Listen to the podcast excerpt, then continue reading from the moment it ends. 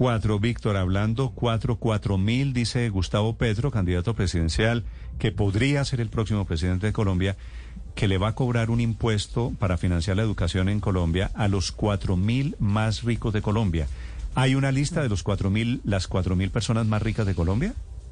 Esa lista tal vez la pueda tener la DIAN, ¿no? Sí, debe ser muy pues, secreta. Claro.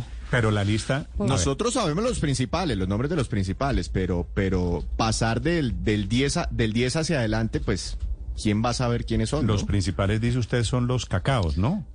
Los cacaos, los dueños Por de eso, los pero, bancos. pero los cacaos, ¿cuánto ha-. ¿cuántos hay en Colombia, Víctor? ¿Cinco, seis, Ahora 10. diez, Debe quince? haber 10 grandes 20. cacaos. Ok, póngale, póngale, vamos a exagerar. Víctor, que hay, Felipe, ponga usted 30 cacaos en Colombia. Que toca decir ¿Y que los son- otros 3.970 quiénes son? Sí, to- toca mirar No a- hasta qué monto de las ¿Cómo definimos Exacto. Exactamente es cacao, porque un cacao no sé si Sí, será si hasta no, 100, mil millones de 200, dólares. 300, Ujú. 500 millones de dólares y aquí hay gente que los tiene y los puede tener fácilmente. El tema es cómo Y que no determinar aparece en Forbes, quiénes son. ¿no? por supuesto. De acuerdo. Por supuesto que no. Y acuérdese pues que ese impuesto también es sobre los dividendos Tengo, de esa... tengo dos dudas, Felipe, sobre, sobre el anuncio del senador Petro, del candidato Petro. Ajá. ¿Cuál es? Uno, ¿cuáles son las 4.000 personas más ricas de Colombia? Porque él habló de personas, las 4.000 personas, no Sí. habló de empresas. Así es. Bueno, en realidad tengo tres preguntas. Una es, ¿quiénes son? ¿Cierto?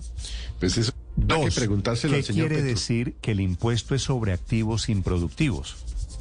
Porque me imagino que es un impuesto, eso quiere decir a tierras. Sí, algunos son a tierras, precisamente de eso, que no están productivas o que usted, por ejemplo, tenga una vaca en una hectárea de tierra, No. por poner un ejemplo. No, no es o, así.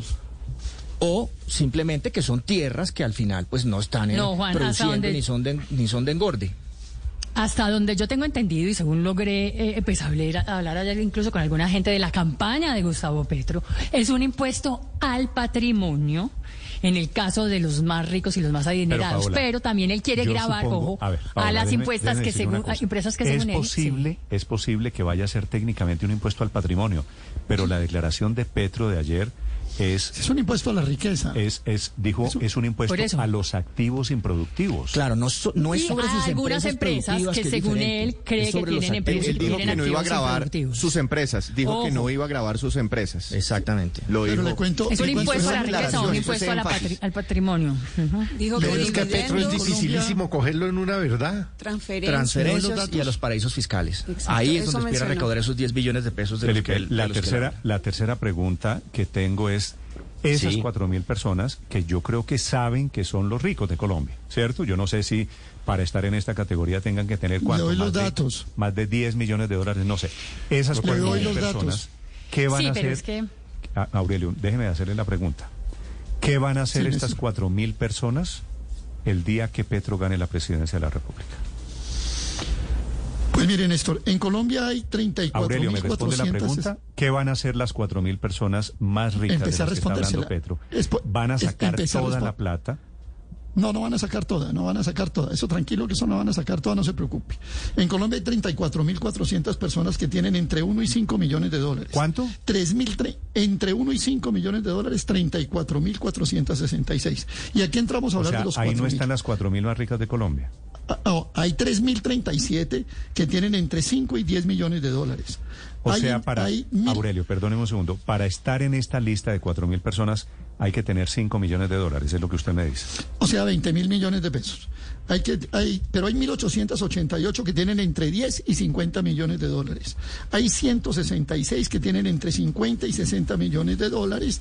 Hay 103 que tienen entre 100 y 500 millones de Estas son dólares. cifras y hay de, 10 de y hay 16 que tienen entre 500 y 100 millones de dólares. La fuente es el estudio del Observatorio Fiscal de Colombia de la Universidad Javeriana del economista Luis Carlos Reyes. Esa es la fuente en un informe aparecido en el 2019 en el periódico El Tiempo. Entonces, aquí lo que hay que poner es un impuesto a la riqueza.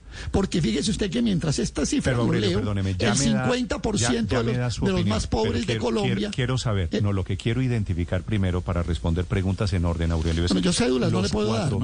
Los cuatro mil de los que habla Petro son personas que tienen más de cinco. Por ahí 7 millones Poquito de dólares. para menos. arriba. Sí, señor. 7 millones de dólares. Eso, siete eso millones no, de es- dólares. eso no es preciso. Porque No, no, no, tiene que ser un más de poco más porque Paola usted mismo menos acaba de cinco. decir. Paula, déjeme, es que la cifra la tiene, la tiene Aurelio.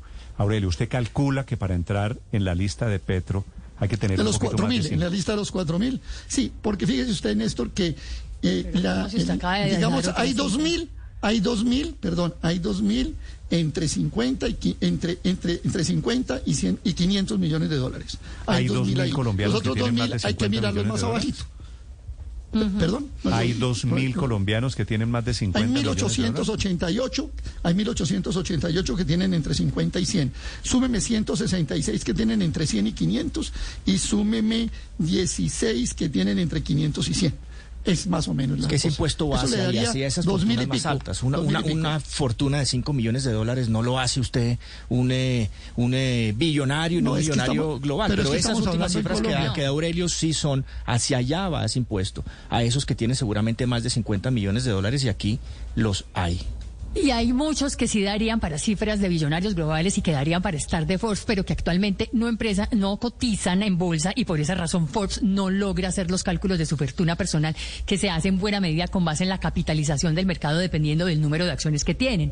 Por ejemplo, hay gente como William Vélez, como los hermanos Solarte, que tienen más de mil millones de dólares, que es el corte para entrar a Forbes, pero que no figuran y que la gente de Forbes no logra hacer ese cálculo precisamente porque no están en bolsa y porque sus, sus empresas no cotizan en los mercados públicos de valores y es por eso que no están, pero deberían estar. Realmente esos super, super cuatro cacaos que hoy figuran en esa lista de los billonarios del mundo, esta es una lista, Aurelio, Paola, Juan, deme Víctor, que podría ampliarse fácilmente hasta 20, 20 personas. Paola, no, claro, sí, efectivamente, sí, es un impuesto al patrimonio, es un impuesto a la riqueza. Impuesto a la riqueza. Paola, Es un sí. impuesto a la riqueza. Eh, Es que no Y a quiero, la meterme, riqueza. no quiero meterme a dar nombres porque después terminan rectificándolo. Usted está diciendo que unos señores tienen mil millones de dólares que no sé de dónde saca la cifra. Pues podrían ser ¿Quiénes, fácilmente por lo que mueven en, en el mundo, en, en- en- en lo- los no, por eso, negocios es que mueven es el cálculo de fácilmente. Paola Ochoa Néstor. en Blue Radio. Claro, Eh, claro. Y usted sabe lo que No, con base en lo que Colombia- hablado con muchísima gente a lo largo de muchísimos años. Por supuesto, una vez más le digo, esas, esa base de, da- de datos la tiene únicamente la DIAN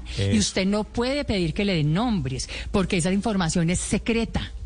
Entonces tampoco espere usted que vayamos a llamar ahorita al director de la DIAN y nos diga, ah, Pero, sí, venga, Paola, estos son si los cuatro ¿usted mil los más ricos. Ah, no, porque, le estoy Felipe, diciendo, porque o- precisamente en el mundo de la lo ingeniería, por dado los 150.000 patrimonios que o por aparecen... un- Por eso le digo, Ya. Paola, le pido aquí un poquito de prudencia porque usted se está echando un cálculo que yo creo que fulanito tiene mil millones de dólares. ¿Por qué? Porque, pues porque creo. Ojo con eso, Paola. Porque me han dicho.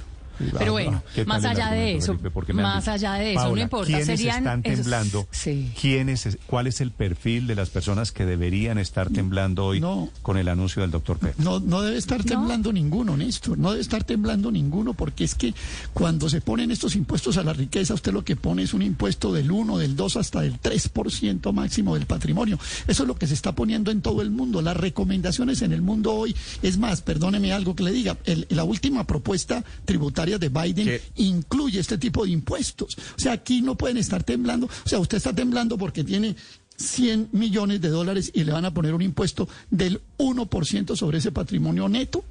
No, Pero no ¿sabe tiembla por qué? nadie por ¿Sabe eso. por qué le digo? Te- Temblamos más es que los que no tem- tenemos. Aurelio, ¿sabe tenemos más los que no tenemos ¿Sabe que los que creo, tienen. ¿Sabe por qué creo que sí debe haber mucha gente temblando? Usted vio la cifra, Víctor, que quiere recoger el doctor Petro si llega a la presidencia con este impuesto. Yo lo he escuchado 10 hablar de más de no son los 10 9, billones de 10, pesos. 10 billones de billones pesos. 10 mal billones de contados, pesos. mal contados son de 2.000, 2.000, Felipe, oiga la cifra, 2.700 millones de dólares. Eso es Ajá. una reforma tributaria que solamente van a pagar 4.000 personas. ¿Usted cree que no Pues es la mitad de la última reforma O sea, Le van a tributaria. meter, le van a meter a los ricos, los van a poner a pagar 2.700 millones de dólares. ¿Y usted cree que no están temblando? Mire, Néstor, yo, es la mitad de la última Néstor, reforma esto lo- tributaria. esto- estos anuncios lo que hacen es que saquen la plata del país. Sí, pero, pero eso no, No, puede no, verse, no, hombre, Néstor, no, y no el- ejemplo que alarmismo, pone Aurelio no es hagamos correcto. alar- no hagamos alarmismo, no hagamos alarmismo A ver, donde no lo hay. A ver, sumemos, perdón. Aurelio, Paola, la gente va a sacar la plata no porque Felipe Zuleta diga en Blue Radio que saquen la plata. su- Sí, pero eso no puede verse. Acuérdese, Aurelio, Perdón, el capital Juan, es cobarde, la le plata hago sale una corriendo. cuenta, Néstor. No, pero Pregúntele, pregúntele al sector financiero cuánta plata sacaron los ricos chilenos. Perdón, hagamos una cuenta sensata y sencilla. ¿Cuánto suma todo el patrimonio de estos cuatro mil? puede sumar fácilmente, fácilmente eh, mil billones de dólares y les van a sacar 10 billones, mil billones de pesos, les van a sacar 10 billones de pesos, mil billones de pesos, les van a sacar 10. ¿Usted se pone a temblar por, por eso? Porque le quiten el 1% para Ah, hacerlo no, no. a, a Ah, no, resolver usted no problemas tiembla, sociales. Aurelio. hombre. le es- reconozco que usted no tiembla. Usted no, No, pues, tiembla y usted cree que ellos no tiemblan porque la plata no es suya. pero, Néstor, ¿cuánto vale toda la Paola, fortuna de estas usted personas? está en Aquí Medellín. le sumo mil billones de Usted está pesos en Medellín. y le van a sacar 10. ¿Sabe Hombre, cuál es el gran, el gran movimiento económico que hay en el departamento de Antioquia, Felipe? Paola me confirma. Peruanos Ah, yo no que sé. han llegado, que salieron corriendo eh, de Perú en los últimos meses, producto de los movimientos del gobierno en Perú, del presidente Castillo. ¿Cuántos peruanos han llegado a Antioquia solamente, Paola?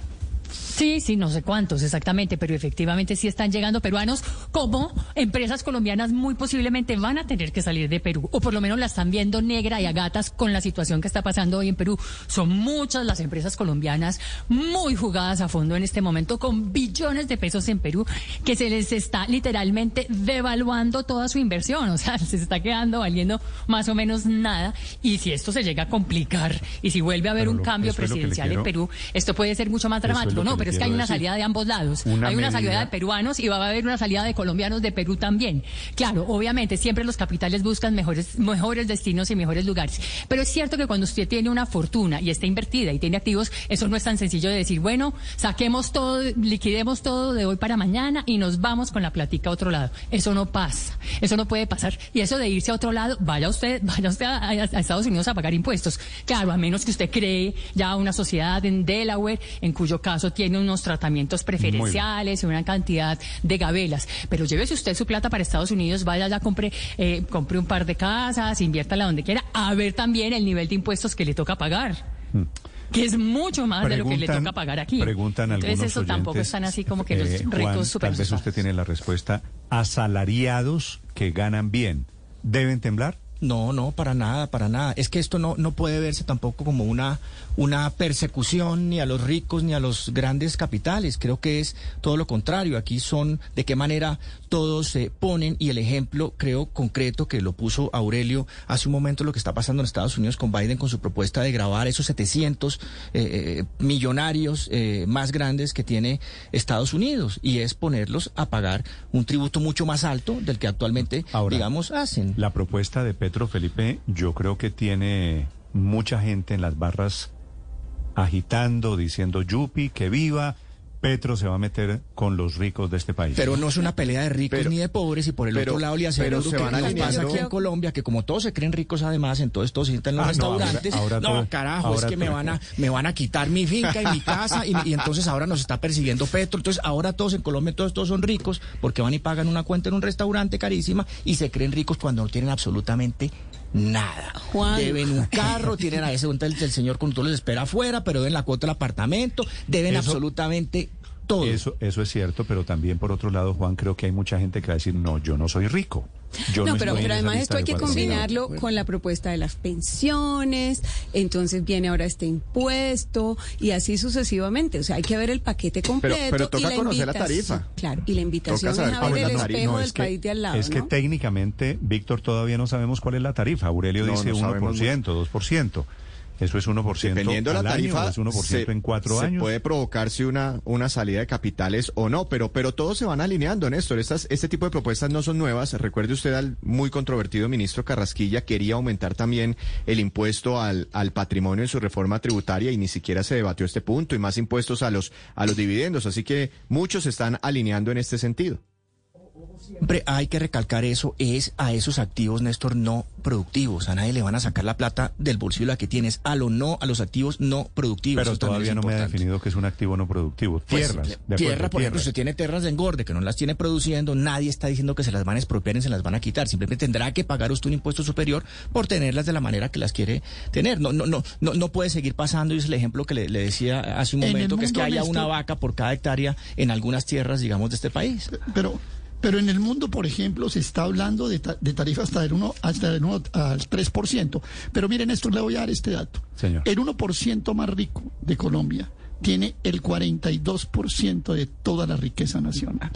Y la gran mayoría de esos recursos los tiene colocados en el exterior en actividades especulativas. Este es un informe de Juliana Londoño, eh, economista reconocidísima a nivel mundial. Juliana incluso. Londoño es Entonces, la hija del exministro hija- Juan Luis. Londoño. Por supuesto. Y entonces, y ese, ese estudio se hizo para la tabla de desigualdad de Piketty. En el país tiene que hacer un cambio en, la, en su estructura tributaria. Este país tiene una estructura tributaria supremamente regresiva.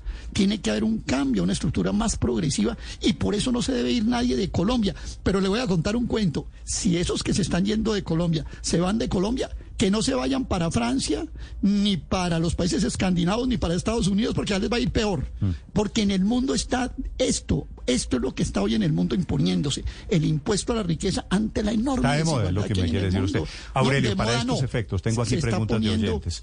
¿Un CDT, Juan, un CDT es un activo improductivo?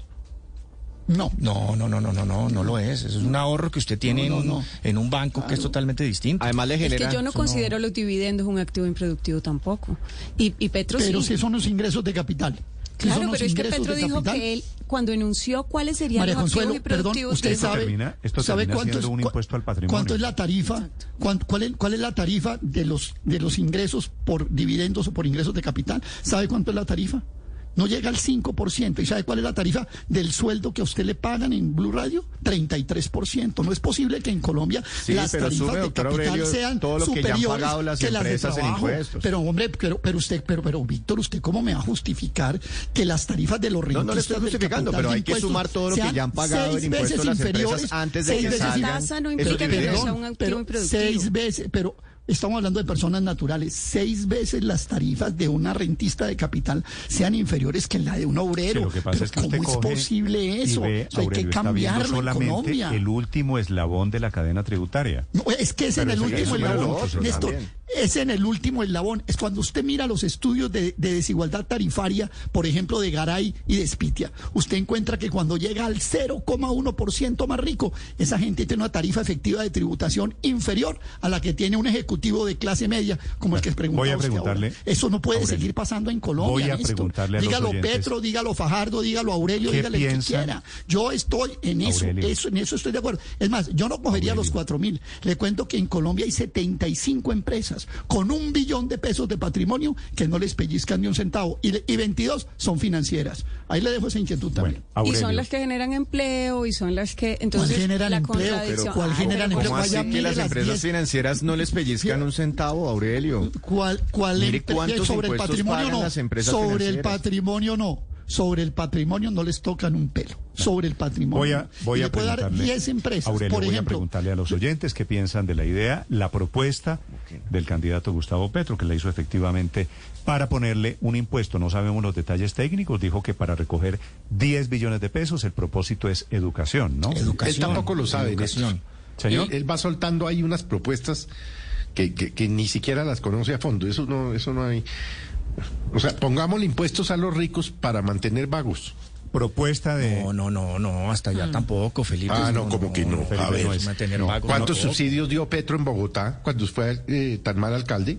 No, no, no lo sé, no, no, no, no No, lo sé. pero vagos es que no quieren trabajar, Pregunte. no, vagos es que necesitan estudiar, porque precisamente es para, para financiar ese tránsito entre el bachillerato y la universidad, que es donde muchos se quedan. ¿De dónde saca usted eso? llegar Yo a la no se lo he educación oído a nadie. No, ¿de dónde saca usted que para financiar vagos? La Lo de, cuenta- lo de la finan- cuenta- lo de pregunte cuántos financiar vagos es, Petro. La cuenta Blue es de Radio, los ¿cómo mismos esto, autores de no sean atenidos de la de la vicepresidenta, ¿no? Igual políticamente muy hábil. De los mismos tiene autores. Tres semanas hablando de las propuestas de los otros candidatos desaparecidos del radar político y mediático. Tres semanas, todo el mundo hablando de las pro- propuestas de Petro. No, pero yo políticamente sí- muy hábil. Yo no sí, yo sí sé cuánta, cuántos contratos en la Secretaría de Integración Social existían de personas que ni siquiera iban a trabajar a la Secretaría de Integración. Eran cerca de 14 mil contratos de prestación de servicios.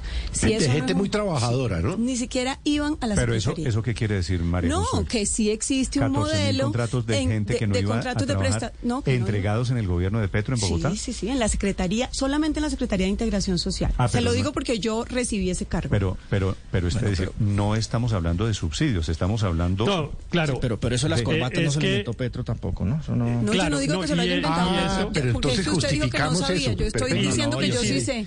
Yo sé. Y O si de alguna pa- y 14.000 si de alguna corbatas parte reparten subsidios es en la Secretaría de Integración. Eh, esos que Felipe llamaría vagos son pues las personas No, que no, atienden la Secretaría no de son Integración. subsidios, sino corbatas, que es diferente lo que está contando María Consuelo, Héctor. Claro, claro, claro. Y estoy mostrando la otra parte. Claro, hay unas corbatas de unas personas pues que se quedan indebidamente con la plata. Pero pues los impuestos no son para eso. Los impuestos es para otorgar subsidios, para cumplir con las obligaciones sociales del Estado, que es pues a algunos lo que les parece que es que son atenidos los beneficiarios de esas políticas sociales. Cosa es beneficiario de un programa del Estado, de una política pública, y otra cosa es persona que teóricamente trabaja a través de un contrato de prestación de servicios y que ni siquiera va a la entidad. Solamente se les transferían los recursos al final de la, de- del Bueno, mes. Eso, eso, eso ni siquiera corbatas, es decir, las corbatas trabajan. Esto es una cosa, una figura un poquito Eso más allá. doy fe y además No, lo dejé no es- escrito en los en los informes Esto no es cuando corbata, entregué el esto era corbatín, corbata, eso era sacoleva, era todo. Allí me parece que eso, que eso es delictivo, ¿no? Entregar contratos de gente, se va a ganar una plata mensual y no va a trabajar.